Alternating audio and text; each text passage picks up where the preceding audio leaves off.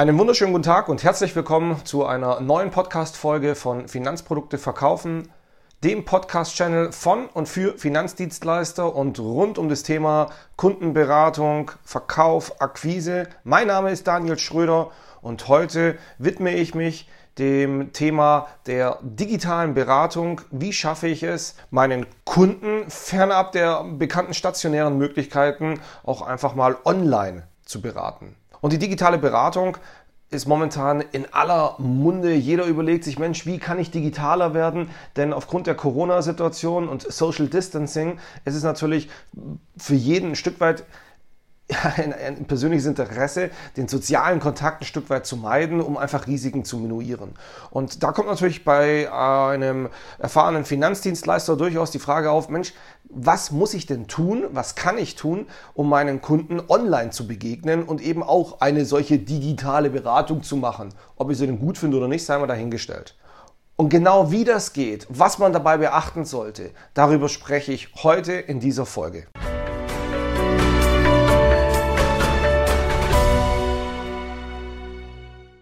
Kannte und kenne den Vertrieb seit 20 Jahren aus dem stationären Bereich.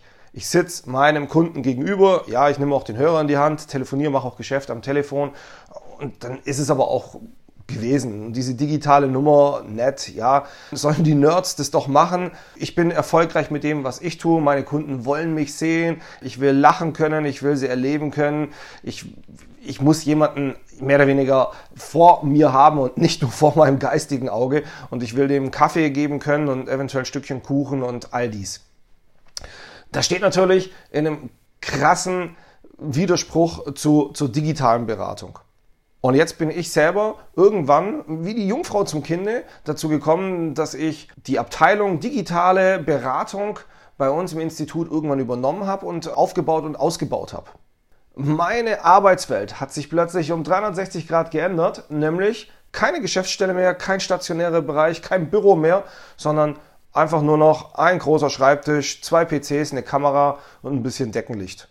Ich bin heute an einem Punkt, wo ich felsenfest davon überzeugt bin, dass es keinen Unterschied zwischen einer digitalen Beratung und einer stationären, einer persönlichen Beratung im Büro, im, in der Agentur gibt. Und das mache ich einfach daran fest, dass die Erfolge wie auch die Rückmeldungen genau die gleichen sind wie eben im stationären Bereich. Es ist nur dahingehend wichtig, dass man seine Hausaufgaben kennt und auch weiß, worauf man sich einlässt. Und deswegen möchte ich heute sprechen, auf der einen Seite ganz kurz über Technik. Ich weiß, es gibt schon ganz viele Foren, da wird über, Mensch, welche Kamera brauchen Sie, welches Headset brauchen Sie, etc. Ich, ich würde es gerne ohne Artikelnummer und ohne jedwege Schleichwerbung platzieren, sondern nur auf was gilt es grob darauf zu achten.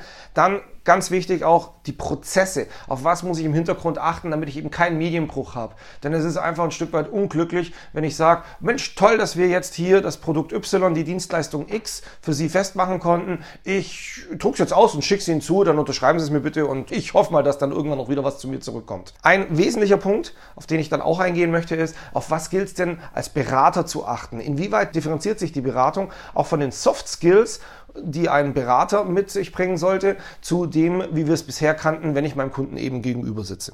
Ich würde anfangen mit der Technik.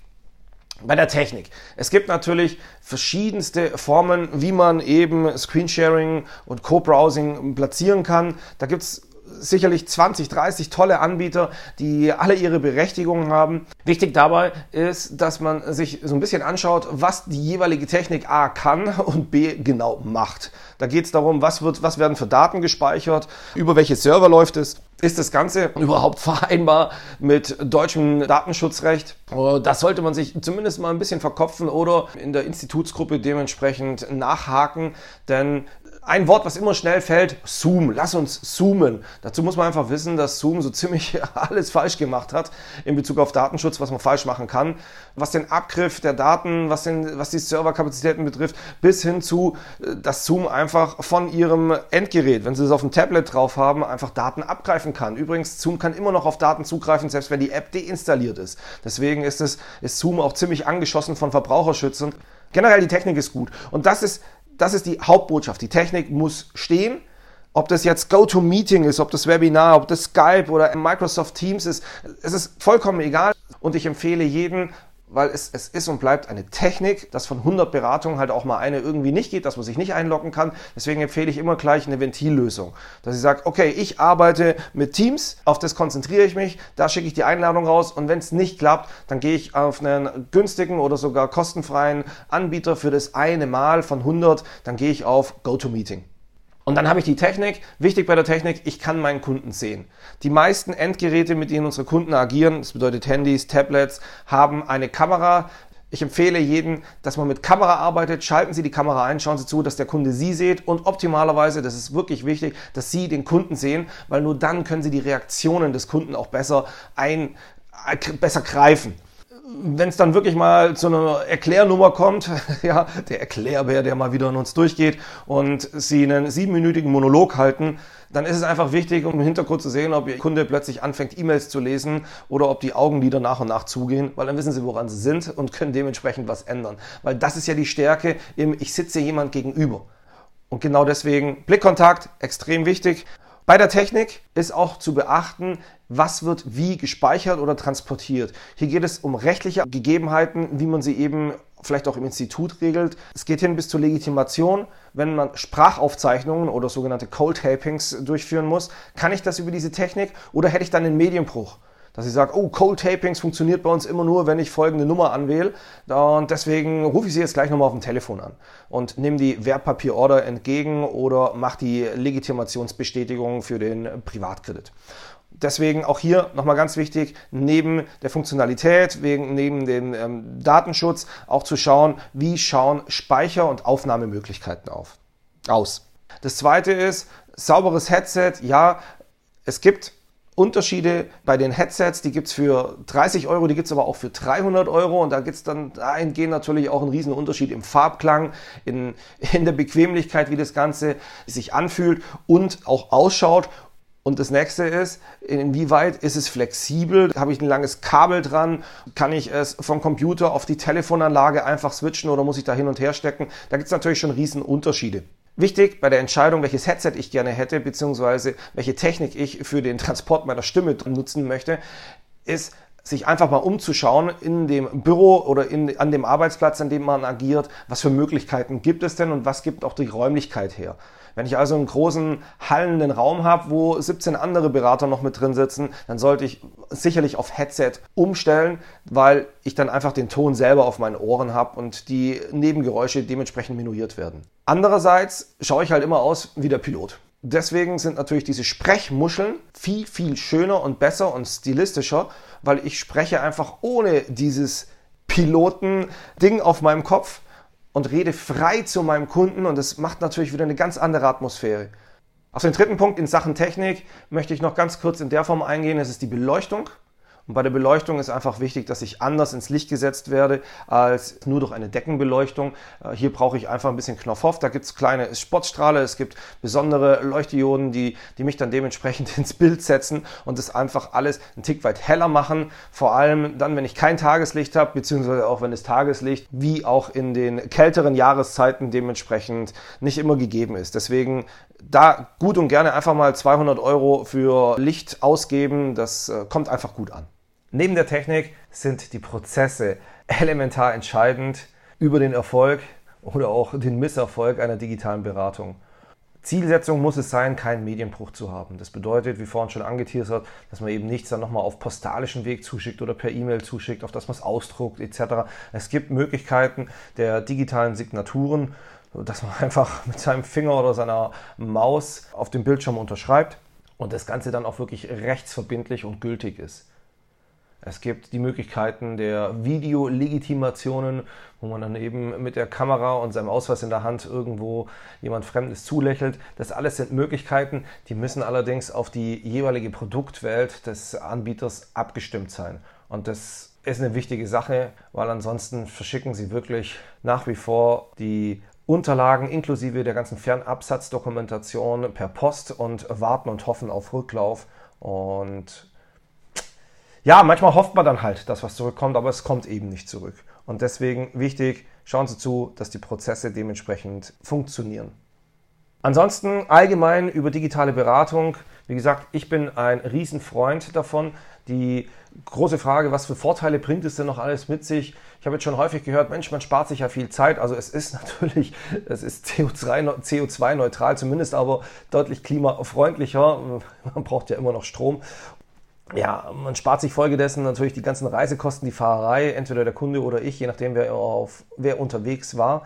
Spare ich mir deswegen wirklich Zeit? Ja, natürlich, es kommt auf die Zeiten an. Ich kann eventuell dann dementsprechend mehr Beratungen stemmen als mit Reisezeiten. Und gleichzeitig muss ich feststellen, dass wenn ich eine richtig gute Beratung machen möchte, eine richtig gute digitale Beratung, mein Aufwand, Schnittstellen zu bedienen, bis hin zu Vor- und Nachbereitungen, mindestens gleich ist, wenn nicht sogar intensiver weil ich mich gezielter vorbereiten muss, weil ich mir nochmal irgendwelche Präsentationen dann zurechtschneide, die ich dann eben dem Kunden vorführe. Und genau da kommen wir jetzt zu dem Herzstück, finde ich, des heutigen Podcasts, nämlich was kann ich denn beraten, worauf sollte ich achten, wie sollte ich vorgehen, welche Soft Skills sollte ich als digitaler Berater, als Online-Verkäufer eben beherrschen. Das ist auf der einen Seite der Augenkontakt. Das bedeutet, dass Sie wirklich in die Kamera reinschauen und eben nicht links oder rechts. Generell, ich finde, dass zwei Monitore in dem Zusammenhang wirklich sinnig sind. Dass man eben auf der einen Seite immer sich das spiegelt, was der Kunde auch sieht. Auf der anderen Seite könnte man dann noch in einem anderen Programm arbeiten. Es gilt allerdings, den Kontakt, den Augenkontakt immer auf die Kamera zu richten, was wirklich einer Übung bedarf. Das nächste ist, dass man sich darüber bewusst werden muss und das muss man in der Form einfach ein bisschen abwägen und selber auch beobachten, inwieweit darf ich mich bewegen und was sind meine perfekten Sitzpositionen. Das kommt auf den Winkel der Kamera an, wie weit ich von meinem Bildschirm wegsitzen sollte. Den richtigen Abstand zur Kamera finden Sie, wenn Sie einfach sauber im Hintergrund im Bild sind. Und eben, wenn Sie sich bewegen, es nicht druckartig ausschaut, Sie aber auch nicht eine lange Nase bekommen, weil sie sich bewegen. Daran merkt man hin und wieder bei Übertragung, wer das einfach nicht so häufig macht, weil er einfach die Kamera viel, viel zu nah hält. Und viel zu weit weg ist auch wieder doof, weil ja, dann verschwindet man und man sieht eben Gestik, Mimik nicht. Also das ist so dieser, dieser Spagat zwischen, man muss erkennen, wer ich bin, was ich mache, wann ich die Augenbrauen hochziehe oder lächle und gleichzeitig nicht zu nah an der Kamera, weil dann verschwinden einfach diese Botschaften und werden stellenweise lächerlich. Sich richtig ins Bild setzen hat auch was mit der Beleuchtung zu tun, habe ich vorhin schon angesprochen, und auf der anderen Seite der Hintergrund. Der Hintergrund sollte ruhig sein. Keine Holzwand, keine Schränke oder großen Bilder, sondern einfarbige Wände, vielleicht noch ein Logo oder ja, ein kleines, klares Motiv, aber eben keine Spielereien, weil das bringt eine Unruhe rein. Unruhe bringt übrigens auch die Bekleidung rein, am besten Karohemden, die wirken dann auf den Kunden ähnlich wie so ein 3D-Muster, wo man nach und nach Kopfschmerzen bekommt oder irgendwelche Kreise drin sieht, wenn sich da sein Gegenüber bewegt. Deswegen bitte keine bunten Sachen, keine Karohemden. Achten Sie als Herr auf die Krawatte und auf das Muster der Krawatte. Deswegen hier schlicht ist das neue modern, ist das digitale besser und deswegen am besten einfarbiges Hemd, einfarbiges Sakko, keine dicken Nadelstreifen an, damit es eben nicht flimmert und nicht kirr wird, wenn man sich eine halbe Stunde mit ihnen be ja, beschäftigen darf. Wenn Sie mit Ihrem Kunden sprechen, achten Sie noch intensiver darauf, wie Sie Ihre Fragetechniken, Ihre Rhetorik platzieren und Ihren Kunden einbinden. Denn in der digitalen Beratung ist es noch viel wichtiger, als es ohnehin schon im 1 zu 1 Geschäft ist, dass der Kunde auch einen aktiven Part hat, dass er zum Sprechen kommt, dass er mitmachen kann. Und deswegen hier darauf achten, dass der Kunde immer wieder alle drei, vier Minuten irgendwo mit eingebunden ist, was sagen kann, eine Frage beantworten kann, selbst einen Beitrag hat oder eben auch mal die Maus übernehmen kann. An der Stelle nochmal einen kleinen Hinweis zu den Techniken. Es gibt natürlich Unterschiede, ob ich ein Screen Sharing mache. Also es bedeutet, dass, dass ich meinen Bildschirm spiegele dann sieht der Kunde, was ich sehe. Ich sehe aber nicht, was der Kunde sieht. Das bedeutet, er kann im Hintergrund E-Mails lesen etc. Ist aber auch in Ordnung. Darauf sollte ich den Kunden auch immer hinweisen. Genauso auch gibt es noch irgendjemand Dritten im Raum, der da mitschauen kann. Und auf der anderen Seite gibt es aber auch die Möglichkeit, ähnlich wie bei einem EDV-Support, dass wir uns auf dem Bildschirm des Kunden drauf spiegeln. Und das muss man eben sauber anmoderieren, damit es dann auch keine bösen Überraschungen gibt. Welche dieser beiden Techniken führe ich gerade durch und wer hat mehr oder weniger das Zepter in der Hand und welcher Bildschirm wird gespiegelt. Ich möchte an der Stelle jetzt nochmal auf den Berater selber eingehen, weil darum geht es bei Finanzprodukte verkaufen. Wir wollen Podcast von Verkäufern zu Verkäufern sein. Und hier ist es wichtig, was kann ich denn eigentlich alles transportieren? Und die Antwort ist deutlich einfacher, als ich mir das jemals gedacht habe, nämlich es geht alles. Es ist genau das gleiche wie im 1 zu 1, wie im Büro. Ich kann alle Arbeitsschritte, ich kann jedwege Erklärformen, Erklärhilfen etc. auch digital durchführen. Dahingehend ein, zwei, drei Tipps. Das eine ist, ich finde es toll, wenn man schön sauber animierte PowerPoint-Präsentationen oder Foliensätze vorbereitet hat, mehr oder weniger geskriptet hat, die man dann in gewissen Situationen abspielen kann. Man verliert dadurch nicht an Individualität. Die Prozesse selber können durchaus standardisiert werden. Sie müssen ja nicht bei jedem Kunden den gleichen Prozess abspielen. Und genau das ist, ähnlich wie bei der Konfiguration eines neuen Fahrzeugs, die Produkte an und für sich sind irgendwo immer standardisiert. Die Farben, die Felgen, die PS-Zahl, also der Motor. Zum Schluss kriegt jeder ein sehr, sehr individuelles Auto, weil die Kombination aus den unterschiedlichen Angeboten nachher zu einem ganz individuellen Ergebnis führt. Und genau so sehe ich auch die Beratung aufgebaut. Gleich zweimal die digitale Beratung. Man hat einfach seine 10, 20 Foliensätze, die man abspielt, um dem Kunden was Tolles zeigen zu können. Und die spiele ich dann eben genau dann, wenn es bei dem oder dem Kunden auch passt. Auch hier finde ich es ganz wichtig, in die Interaktion zu gehen. Und das ist so die Empfehlung Nummer zwei. Wenn Sie anfangen, und Sie erklären den Aufbau der heutigen Beratung, die Agenda, über was wir heute reden, gehen Sie auch auf die digitalen Möglichkeiten ein und bauen Sie Interaktionen ein.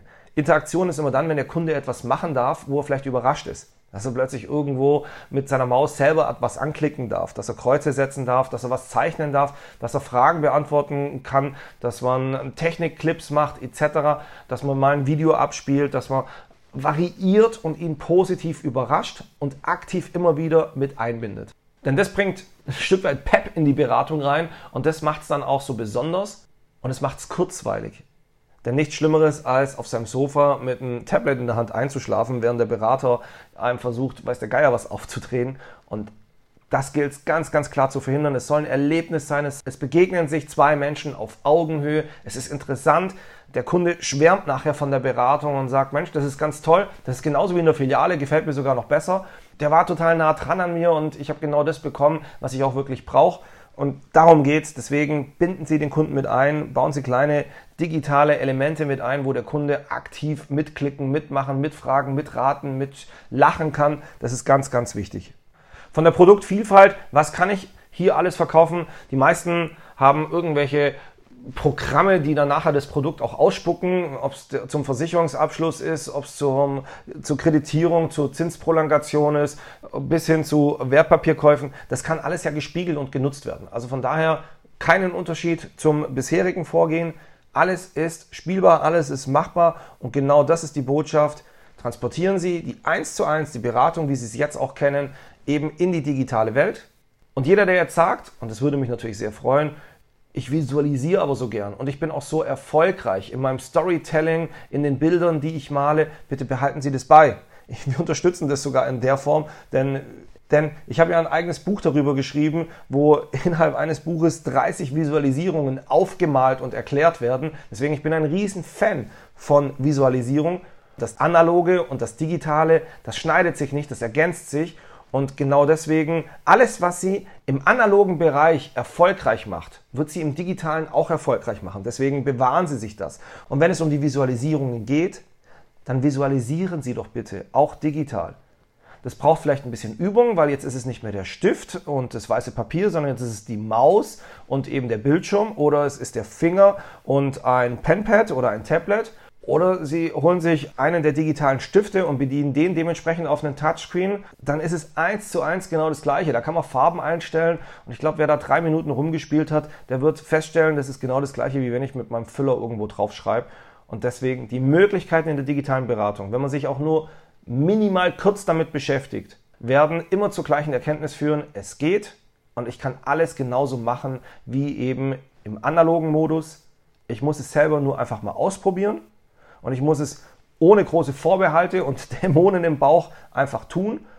Und dann seien Sie mal gespannt, was Ihre Kunden sagen, denn wenn Sie eine tolle Beratung machen, kriegen Sie immer das gleiche tolle Feedback und dabei spielt es keine Rolle, ob digital oder analog. In diesem Sinne, ich wünsche Ihnen viel Erfolg bei Ihrer ersten digitalen Beratung. Schalten Sie das nächste Mal auch wieder ein zu unserer neuen Podcast-Folge von Finanzprodukte verkaufen oder gehen Sie auf unsere Internetseite, da haben wir auch noch weitere Informationen, gerade zu den Techniken, welches Headset wir empfehlen etc. auf www.finanzprodukteverkaufen.de. Ich hoffe an der Stelle, Sie sind jetzt schon wieder ein ordentliches Stückchen besser. Verkaufen Sie es gut und bis zum nächsten Mal. Ihr Daniel Schröder.